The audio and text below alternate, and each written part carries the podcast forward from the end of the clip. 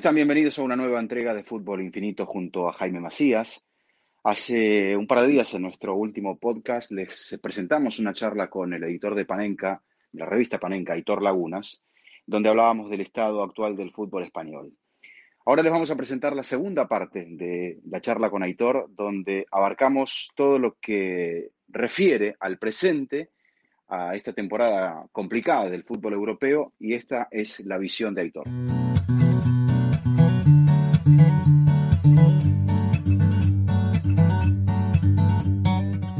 Lo que más te sorprendió de la temporada europea que por ahora tenemos inconclusa, pero que ya sabemos que pese a lo inconclusa que está, no va a tener a ese rey que parecía que llegaba para marcar una época de acuerdo a lo vivido en el, en el comienzo de la Liga Premier, estando invicto hasta el mes de febrero y, y, habiendo afirmado una idea de un modo mucho más profundo que la que la aparentemente que la que tenía cuando se hace de la Champions eh, en el verano pasado en Madrid. Sí, bueno, es verdad que el, Liverpool eh, se vino a caer en el momento menos oportuno.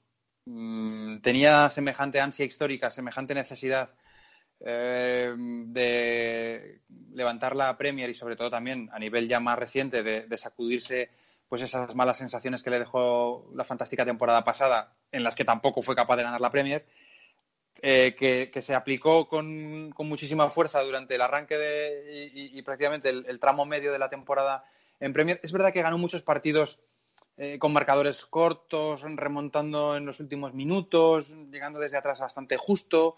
Pero bueno, iba sacando los partidos, iba sacando las victorias, pero al final creo que vino a, caerse y vino además a toparse con, la mejor versión del Atlético, con la, con la versión más atlética del Atlético, valga la redundancia, y, ante eso pues mm, se demostró bastante incapaz y hasta cierto punto incluso hasta frustrado. También es verdad que al Atlético le sostuvo el Messi del área propia, que es Oblak. Para mí, mm, las actuaciones de Oblak en, en Anfield pues le confirman como el mejor portero del mundo. Yo sé que, y, formo parte de la opinión de que Ter Stegen es el mejor portero para un equipo que juega como el Barça, para un eh, conjunto que tiene una idea de salir desde atrás como tiene el Fútbol Club Barcelona pero a mí, si me das a elegir un portero que pare debajo de los palos, me quedo sin ningún tipo de duda con Jan Black. Y de hecho, Simeone mmm, también lo, vio así y, lo, comparó con el propio Leo Messi. Con lo cual, para mí, Oblak es el, es el Messi del área, del área propio y explica en muy buena parte por qué Liverpool no, no está en la siguiente ronda. Pero sí que coincido en que daba la sensación el año pasado, por estas fechas y sobre todo ya en el mes de abril y mayo y junio, eh, pues en, los medios de comunicación, los, periodistas, ¿no? Nos preguntábamos y nos respondíamos, eh, eso que nos gusta tanto, eh, nos preguntábamos y nos respondíamos a nosotros mismos si, el, si ahora empezaba una nueva etapa, un nuevo ciclo dominante del fútbol inglés en Europa, porque veníamos del impacto de ver a dos finalistas ingleses en la Champions y dos finalistas ingleses en la Europa League. Bueno, lo que sabemos de esta temporada mm, frustrada de momento y partida por la mitad es que eh, el finalista y el, y el, campeón de la Champions ya no continuaban en la Champions. ¿vale? pero, pero ¿por qué no se da eso? Porque, porque también recordarás que cuando eh, el, el, United, que había ganado eh, el, triplete o el trébol en 1999, y se topa al año siguiente con el Real Madrid, un Real Madrid que venía a los tumbos, que venía de, si no me equivoco, de despedir a Toshak, venía con, con Vicente del Bosque, medio como remiendo por allí, eh, y, no pudo confirmar algo que parecía que tenía entre sus manos, que, era un, grupo de jugadores con los Geeks, los Scholes, los Beckham, los, los Neville, etcétera, formados de la cantera, con, algunos agregados específicos, no pudo confirmar esa, esa, dominación. Y es algo que me hace recordar un poco a este Liverpool, ¿no? Eh, ¿Será porque la Liga Premier es, es mucho más dura, mucho más competitiva y ese calendario tan exigente de diciembre y enero en el fondo les termina pasando factura en febrero cuando es la época de la Champions y más aún en este caso para el Liverpool encontrándose con un hueso tan duro de roer y tan mal hecho a su medida como es el Atlético? Pues puede ser, Eduardo, pero yo mm, llámame agua fiesta si quieres, yo creo que hay una algo que es previo a todo esto que has comentado, que es que el fútbol es el deporte de equipo en el que el valor del, punto, el valor del, del, logro, vamos a llamarle así, sea punto, sea gol, eh, eh, pesa más. Es decir, tú en el baloncesto, en el balonmano, en el hockey, em, pues normalmente el encajar un tanto o encajar una canasta em, no te, no te predispone o, no te, o no, te, no te debería sacar de quicio, porque hay muchos puntos y hay muchas canastas y hay muchos goles en esos deportes. En cambio, en el fútbol, un gol que muchas veces no tiene que tener eh, correlación con el juego y se puede producir de forma anecdótica, eh, tiene una, importancia capital. Capital. Y a veces mm, los periodistas eh, nos gusta hacer grandes teorías o, encontrar grandes líneas de, continuidad histórica y grandes tendencias.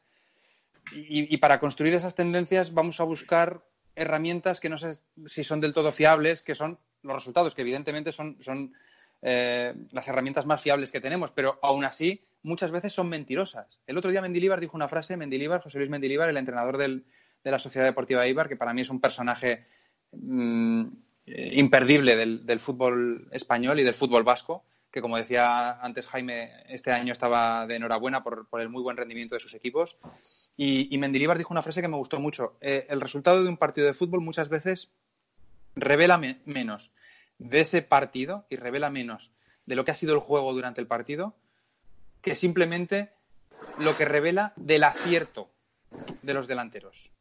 Y para mí es así. Hay muchos partidos en los que si tú no has visto el encuentro eh, y ves el, marcador, tienes una sensación absolutamente equivocada, errónea, de lo que ha sido de verdad ese partido. Más allá de que el Atlético lograra defenderse y Oblak fuese figura, no es un partido explicable pero por ahí es, hasta ahora el partido más importante de la temporada. Y es una rareza y el fútbol tiene de eso. En el básquetbol no creo que lo, veamos, Héctor, eso. Pero, pero, pero de la misma manera que el, Liverpool cayó este año, no sé si mereciéndolo o sin merecerlo, porque tampoco es un verbo que me guste mucho aplicar al, mundo del fútbol, ¿no? Pero, pero si tú miras, como comentábamos, ¿no? la hoja estadística, verás que el Liverpool probablemente estuvo mucho más cerca de poder ganar el partido que no de perderlo, que es lo que al final acabó sucediendo. Pero de la misma manera, el año pasado el Liverpool se salvó de manera milagrosa con Allison atajando una ocasión clarísima a bocajarro del Napoli. Si la consigue convertir el Napoli en, la fase de grupos, el, Liverpool no hubiera progresado eh, a la siguiente, a la siguiente ronda. Eh, pero también el fútbol tiene mucho de eso. También el partido que se juega en Anfield contra el Barça. El Barça tiene dos o tres oportunidades bastante claras que, ahí, ahí aparece el arquero y, no terminan de ser y hubiesen cambiado el contexto de la eliminatoria. Y aquí por eso digo, el Liverpool se cae ante el primer gol de Llorente, porque por ser un error propio, pero también por el hecho de saber del valor que ese gol tenía en el contexto de la eliminatoria. El Liverpool se cae con el gol de Llorente de la misma manera que el Barça se cae con el primer gol del Liverpool en la, en la vuelta de semifinales del año pasado. Pero por eso te digo que mm, es muy anecdótico en ocasiones eh, el transcurrir de las, de las temporadas y más de una competición del CAO como es la, Liga de Campeones, que al final no es ni liga ni es de campeones. Es un torneo doblemente mentiroso, es un torneo doblemente engañoso, ¿no? Porque, porque las rondas definitivas son rondas del CAO, son rondas eliminatorias y por lo tanto están supeditadas eh, a un enfrentamiento absolutamente agónico y hablábamos del caso del Liverpool el año pasado, pero tres cuartos de, lo mismo, o incluso más todavía, se puede decir del Tottenham.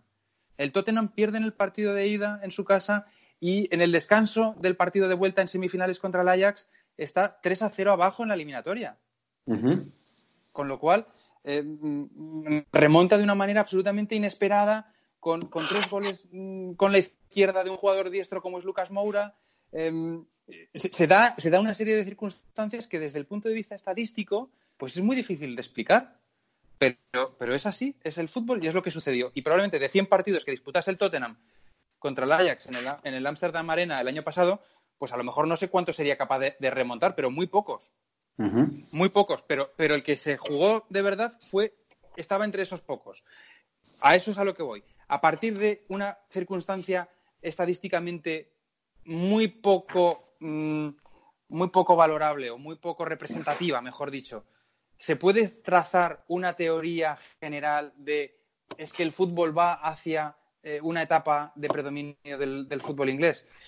Pues estamos viendo que no. Estamos viendo que, estaba, estábamos siendo demasiado, demasiado rápidos, estábamos elaborando una teoría demasiado apresuradamente porque, porque como te decía antes, ni el campeón ni el finalista de la Champions continúan en, la Champions League. El Chelsea está mm, con pie y medio fuera también. Y vamos a ver qué sucede con el Manchester City y esa eliminatoria con el Real Madrid.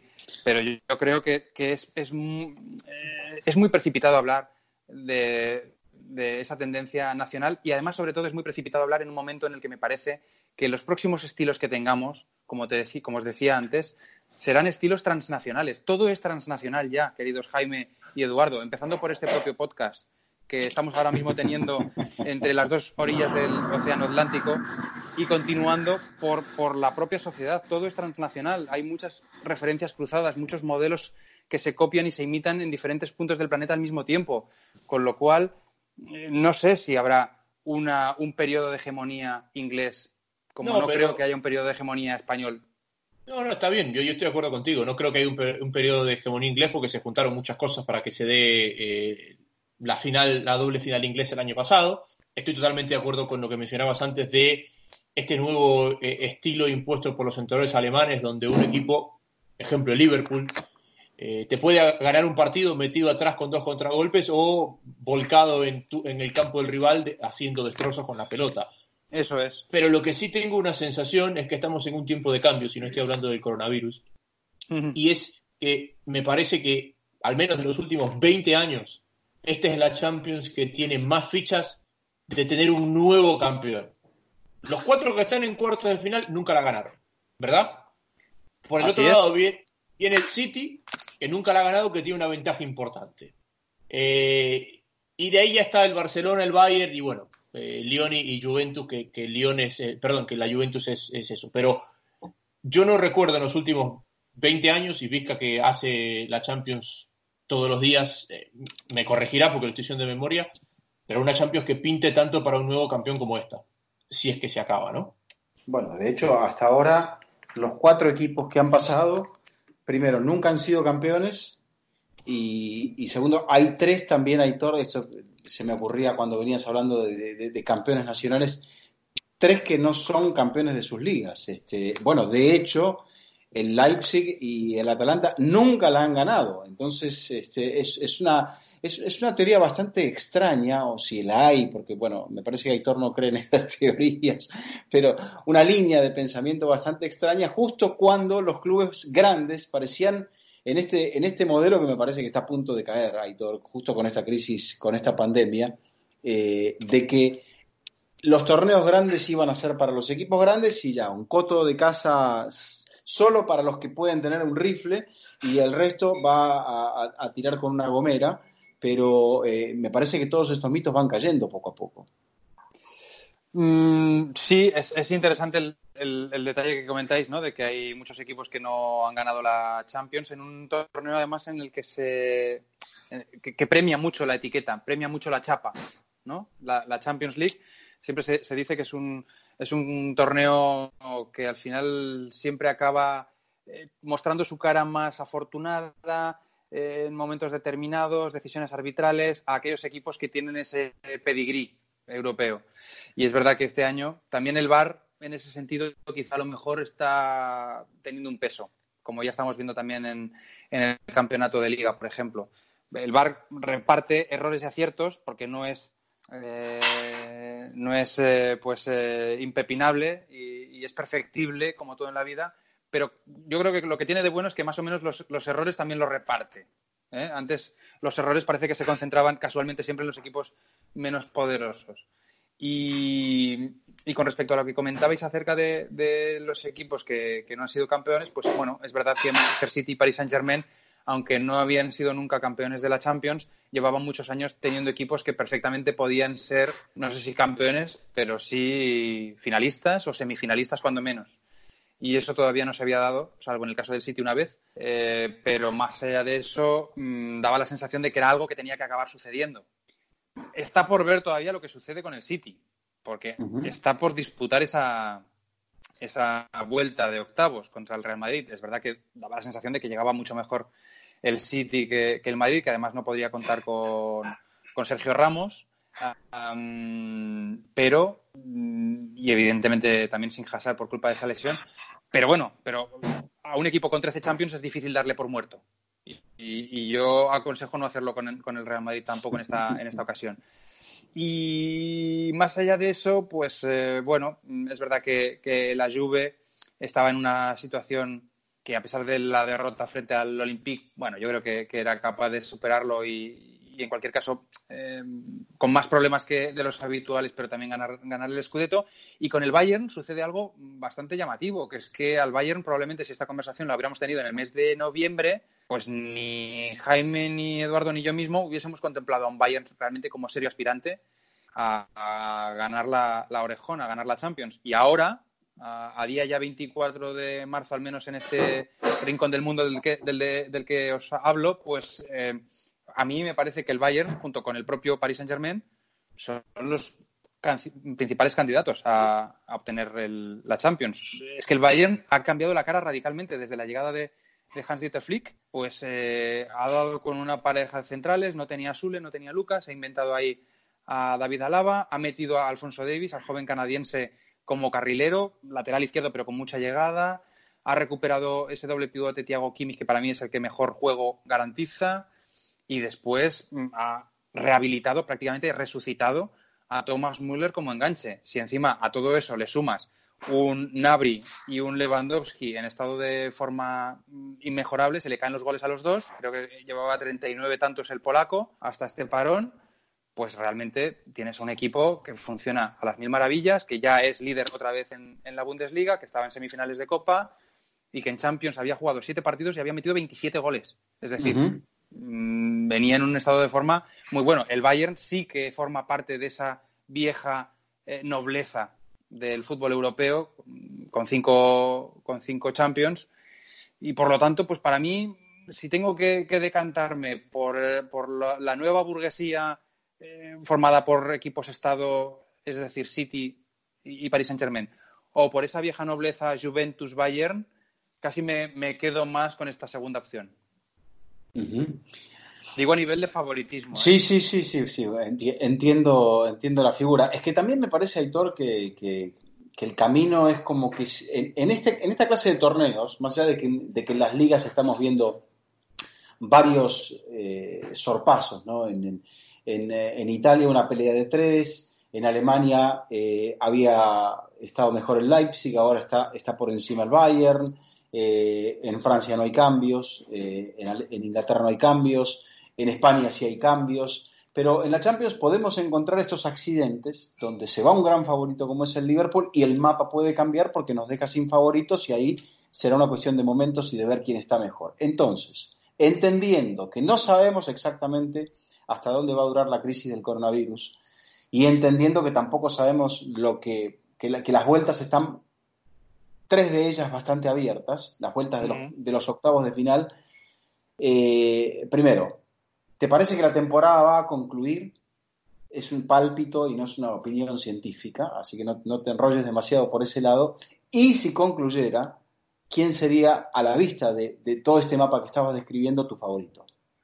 Sí, la temporada tiene que concluir y va a concluir no se, me, no se me ocurre ningún otro escenario en el que la temporada no concluya con un campeón, eh, con unos equipos clasificados para las competiciones europeas y con unos descendidos y unos ascendidos en cada uno de los países. Con lo cual, ya hará, eh, y esto forma parte mm, más de, los pasillos y de, la, y de la propia industria futbolística, ya hará la industria lo que tenga que hacer para poder darse un, final mm, excepcional, eh, diferente, pero un final a la temporada 19-20. Y con respecto a, los favoritismos, pues es difícil, es difícil, pero mi sensación es que al final mm, el fútbol em, sí, que, sí que tiene una cierta ley no escrita eh, que suele favorecer a los equipos eh, que, han estado más veces en situaciones parecidas. y por eso el equipo que gana siempre está más cerca de volver a ganar que el que tiene que aprender a ganar, ¿no? Y eso sucede en el fútbol y sucede en muchos otros órdenes de la vida y, en, yo te diría que en todos los deportes.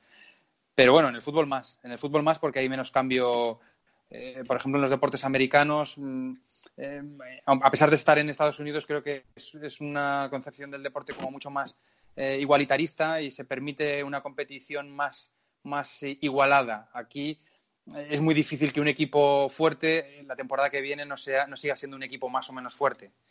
Y por lo tanto, yo creo que la Juve es para mí el favorito a, hacerse, alzarse con el Scudetto. Evidentemente, en Francia no hay ninguna discusión, en Inglaterra tampoco. Y en Alemania será el Bayern. Y donde sí que veo un hueco abierto, pero por lo que hemos comenzado diciendo, por, la mal, por el mal estado de forma de los dos equipos, donde sí que veo un hueco abierto a la sorpresa o a la indefinición más que a la sorpresa, es en la Liga Española. Y con respecto a la Champions, pues lo que os comentaba antes, para mí el, el, el Bayern y la Juve, si queremos buscar a viejos conocidos de la competición, no veo al Real Madrid ni al Fútbol Club Barcelona en, condiciones de verdad de llegar no ya a la final, sino casi casi en función de los sorteos ni, ni a las semifinales de la Champions. Y si buscamos advenedizos, bueno, ahí está el Paris Saint Germain, ahí está el Manchester City, en función de lo que suceda con, el, con la eliminatoria con el Real Madrid. Y ojo al Atlético de Madrid, que no es eh, una, un representante de la vieja nobleza terrateniente, vamos a llamarlo así, o, adinerada del, fútbol europeo. Pero no es la clase alta, pero es una clase media alta. A ver, a ver, a ver, a ver. Fuera de los campeones, que ya hemos dicho que quedan pocos y que van a quedar menos, es el que más historia tiene en la competición. Sí. Fuera de los campeones, sí, correcto. O sea, estamos hablando que si la cosa va como va, el Atlético debería ser el tercer favorito en cuanto a historia en la competición. En cuartos de mm. final.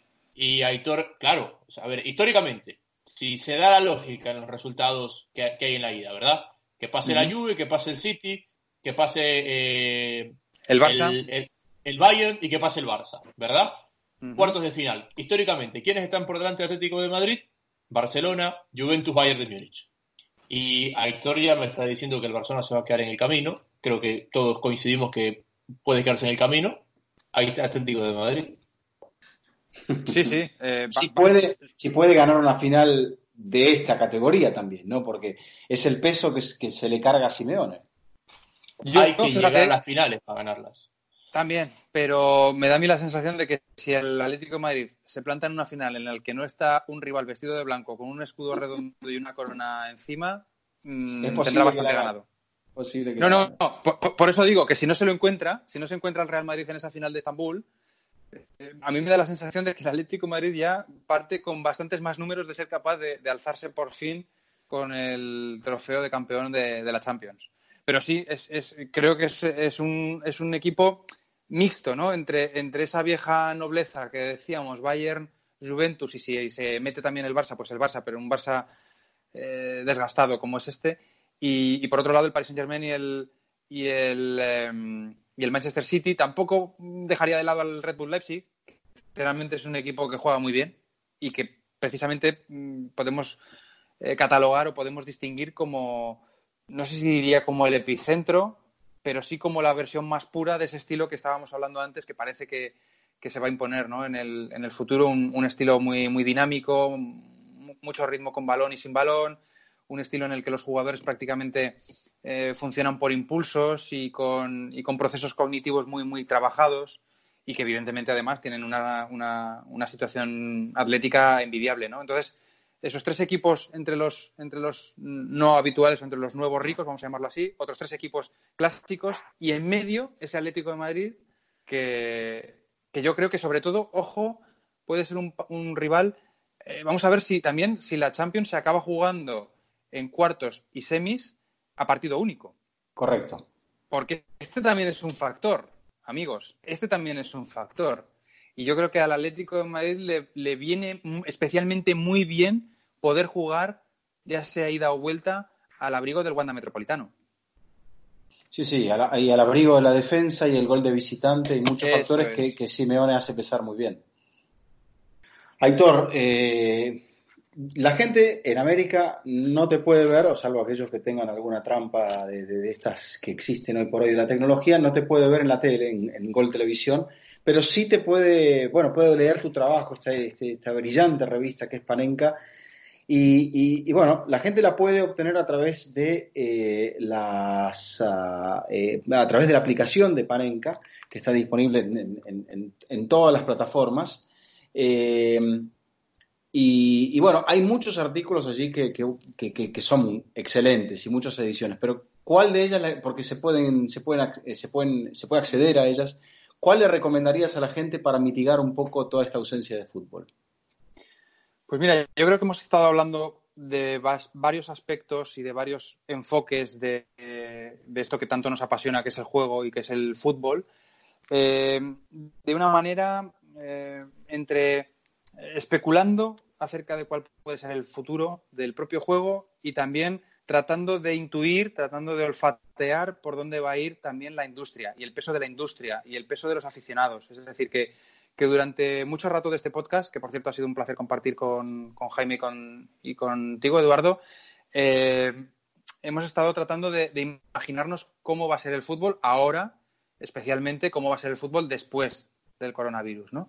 Y nosotros hicimos una edición em, hace aproximadamente algo más de un año, mm, no monográfica, hacemos dos monográficos, uno en, Navidades y otro en el verano europeo, pero, pero todas las demás revistas, las 11 revistas que hacemos al año, quitadas estas dos, las otras nueve, tienen siempre un dossier, tienen siempre una mirada eh, principal o predominante. Escogemos un tema y tratamos de darle enfoque desde diferentes géneros periodísticos, desde diferentes autores, desde diferentes formas y, y sinceramente la que le dedicamos al postfútbol, que es como, como dimos en llamar ese fútbol que parece que, que viene ahora, ¿no? ese fútbol en el que eh, cada vez va a tener más peso no solamente la televisión, sino también el, seguimiento remoto de las ligas, eh, eh, clubes que no son clubes, sino que casi casi son franquicias, como por ejemplo el caso del, Manchester City en varios países del mundo.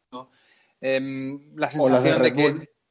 O las de Red Bull, efectivamente. Las de Red Bull es un caso muy, muy paradigmático también. De hecho, incluso más todavía que el Grupo City, porque Red Bull sí que está metiendo a, dos equipos con un mismo propietario, por mucho que digan que no, que uno de los dos no es propiedad de Red Bull, pero, pero están metiendo a, las dos franquicias, tanto Leipzig como Salzburgo, en competiciones europeas.